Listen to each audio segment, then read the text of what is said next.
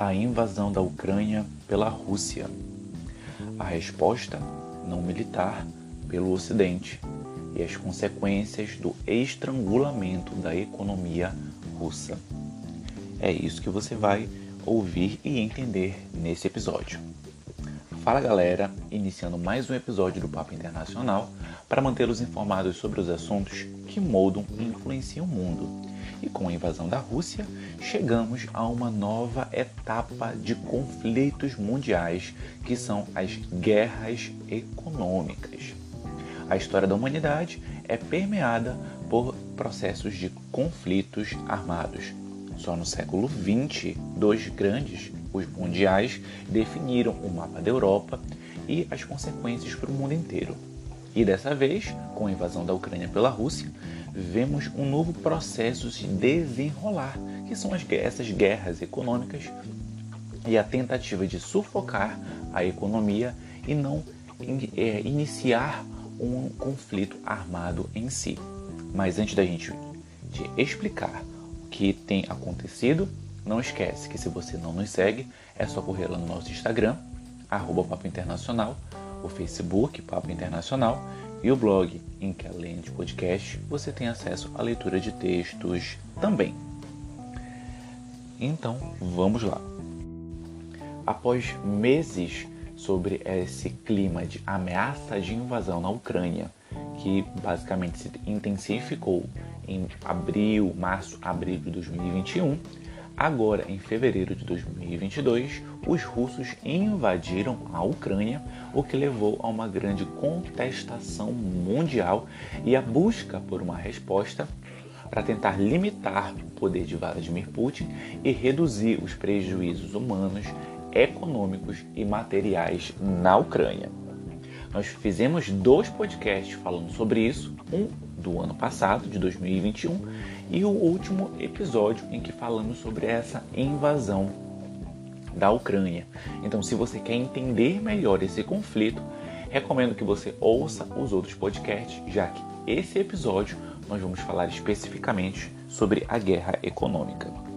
Então, com a invasão da Ucrânia, o mundo ocidental, os Estados Unidos, o Reino Unido, a União Europeia e até mesmo o Oriente, como o Japão e a Austrália, passaram a adotar uma série de sanções econômicas com o objetivo de atingir o pilar da, da, da sociedade russa, do Estado russo, que é a sua economia, trazendo consigo um grande isolacionismo econômico para Vladimir Putin.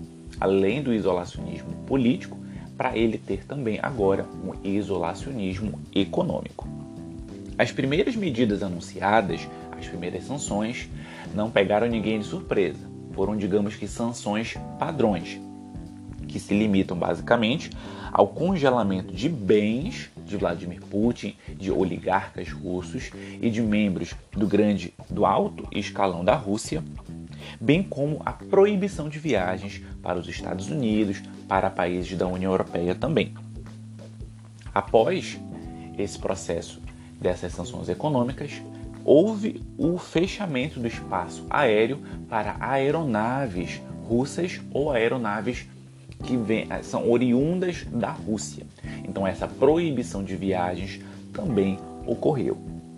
Entretanto, o que muitos analistas internacionais e economistas ficaram surpresos foram com as novas rodadas de sanções econômicas anunciadas. Então, a principal delas atingiu o Banco Central da Rússia, o centro da economia de um país que é o seu banco central responsável por emitir papel moeda, por adotar uma série de políticas econômicas, além de atingir também as reservas financeiras internacionais, que têm o objetivo de manter os níveis de investimento e também proteger a moeda local para uma desvalorização. Eu vou mostrar agora quais foram essas sanções econômicas adotadas, algumas estatísticas envolvendo a economia russa bem como os riscos e perigos para a economia russa e alguns reflexos mundiais também. Bom, entre as principais medidas adotadas pelos Estados Unidos, o Reino Unido, a União Europeia, o Japão e a Austrália, foi o congelamento de bens do Banco Central Russo. Então, diversos ativos que o Banco Central tinha em outros países foram congelados. Isto é, o Banco Central russo não consegue mais alocar esses recursos, não consegue utilizá-los da própria economia russa e não consegue realizar novos investimentos, o que tem como efeito é exatamente a redução de, de, desses investimentos, a estagnação da economia, uma lentidão econômica que pode levar à estagnação econômica. E também a proibição de transações financeiras, não somente do Banco Central Russo, como diversos bancos espalhados pela Rússia. Então eles ficam com os capitais paralisados, impossibilitados de fazer transações, reduzindo a liquidez e a oferta de moeda por toda a Rússia. E lógico, essas reservas, esses bens, esses capitais, eles impedem o controle cambial, ou seja, ele impede com que a Rússia consiga controlar a desvalorização da sua moeda, o rublo, assim como tem como objetivo de reduzir a compra de equipamentos bélicos, equipamentos militares, uma vez que essas reservas se encontram paralisadas. E se o Banco Central, se a economia russa em si não consegue realizar novos investimentos, não consegue realizar novas transações financeiras, o nível de investimento na Rússia vai cair, puxando para baixo o seu PIB, levando a um cenário de desemprego e de desabastecimento, já que ele não consegue mais adquirir aqueles produtos em que o país não consegue produzir. Então aqui existem dois efeitos. O primeiro econômico, que leva a um desabastecimento, desinvestimento, queda do PIB e desemprego. E o segundo, a, o próprio militar, já que a Rússia não vai apresentar condições financeiras para adquirir novos equipamentos armamentistas que mantenham a guerra na Ucrânia. E essas medidas adotadas buscam exatamente levar a um isola isolacionismo, um isolamento econômico, financeiro e bancário. A própria retirada da Rússia do sistema SWIFT, que é o sistema de pagamentos internacional, pela qual os países, multinacionais, bancos e empresas pelo mundo inteiro realizam seus pagamentos, já mostra esse isolacionismo. Então, com isso, a Rússia não consegue mais receber pagamentos, ela não consegue mais receber capitais e não consegue emitir capitais para o exterior, ficando cada vez mais isolada no mundo inteiro. E essa série de sanções, elas não se limitaram basicamente ao setor financeiro e bancário da Rússia. Elas foram cada vez mais ampliadas. Os próprios Estados Unidos, Japão, Austrália, União Europeia, além de outras nações, anunciaram uma série de veto às exportações para a Rússia. Então, se por um lado a Rússia ela já não tem capacidade, é, ou seja, ela tem capacidade reduzida de compra de produtos, de importar produtos, os poucos produtos que ela poderia adquirir foram vetados, ampliando esse cenário de desabastecimento. As principais, é, os principais níveis de produtos que foram proibidos de serem exportados para a Rússia foram produtos de tecnologia, produtos derivados do petróleo, bem como produtos de tecnologia da informação e de semicondutores. Por que eles não estão falando aqui basicamente de alimentos. Porque quando se sanciona, quando se veta essas importações na área de tecnologia, ela acaba comprometendo o setor industrial russo, atingindo, obviamente, a sua economia e não necessariamente a sua população, com alimentos, por exemplo. E a Rússia, que é um grande exportador de commodities petrolíferas derivadas do petróleo, e de gás natural fica com esse, esse, esses setores econômicos estagnados.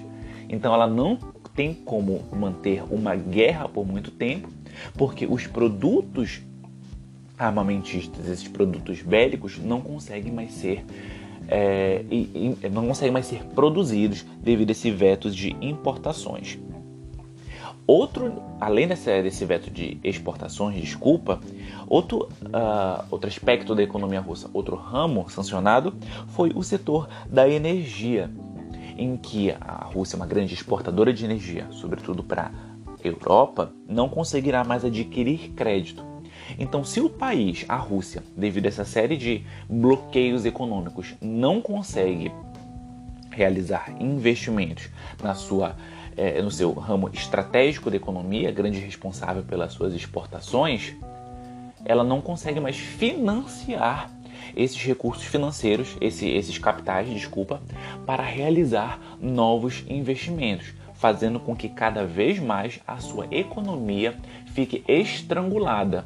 E esse é um termo comumente utilizado por analistas econômicos internacionais. Esse estrangulamento da economia o que agrava esse cenário de guerra econômica, agrava a situação econômica russa, o que pode levar a ela a uma profunda crise, que, convenhamos, já vem sido intensificada pelo cenário de pandemia de Covid-19.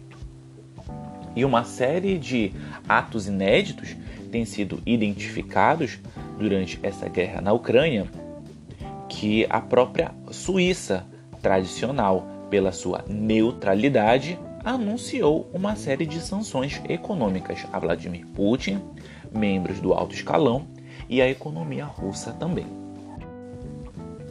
Até aqui, nós falamos de sanções econômicas adotadas por países, por estados.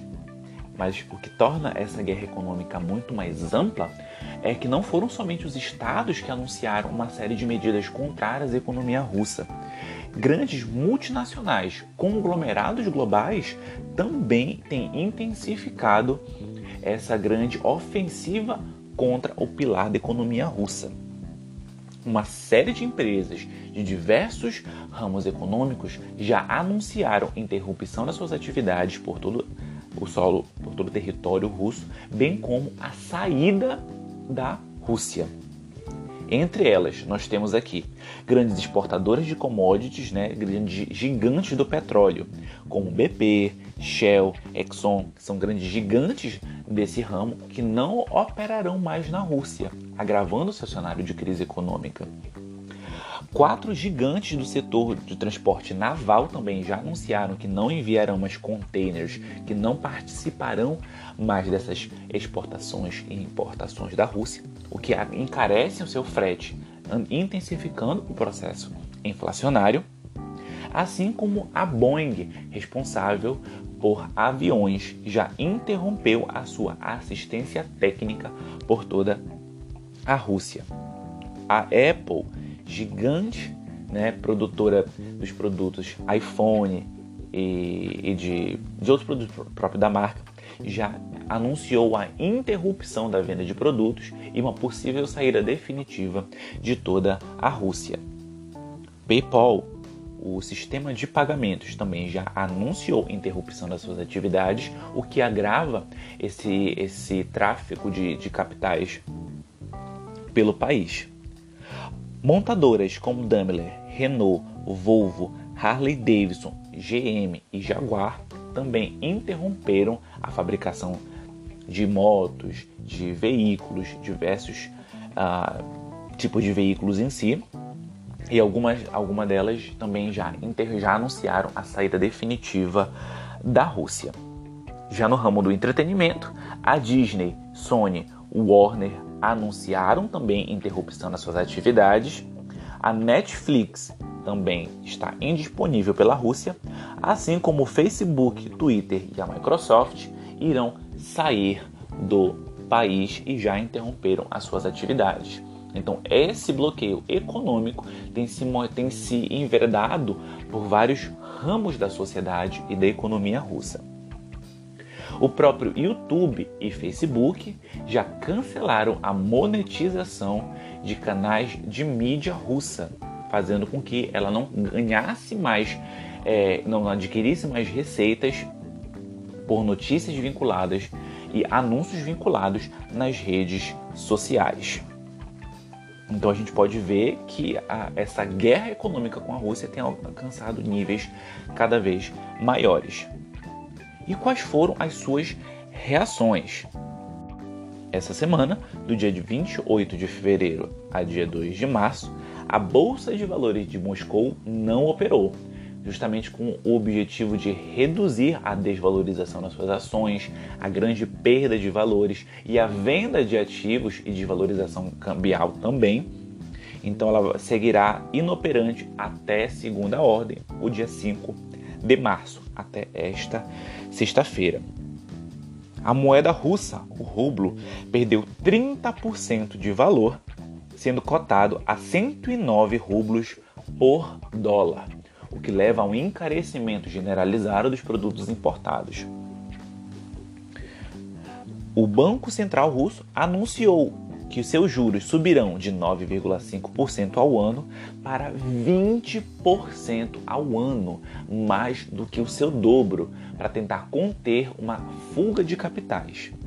Além disso, o governo russo decretou que 80% daqueles ganhos de capitais com produtos exportados, sobretudo, 80% desses capitais deverão permanecer no mercado doméstico, como forma de é, é, reduzir uma evasão de divisas, para reduzir com que capitais russos sejam. É, que, que, investidores russos né, apliquem esses capitais em outros países, assim como tem proibido a venda de diversos tipos de ativos e proibição de transações financeiras com outros países e, como efeito imediato, longas filas foram registradas por toda a Rússia filas de madrugada, filas noturnas dos russos enfrentando o frio para tentar sacar dinheiro em seus bancos, justamente para tentar evitar com que essa grande desvalorização chegue àquele estágio em que os bancos não apresentem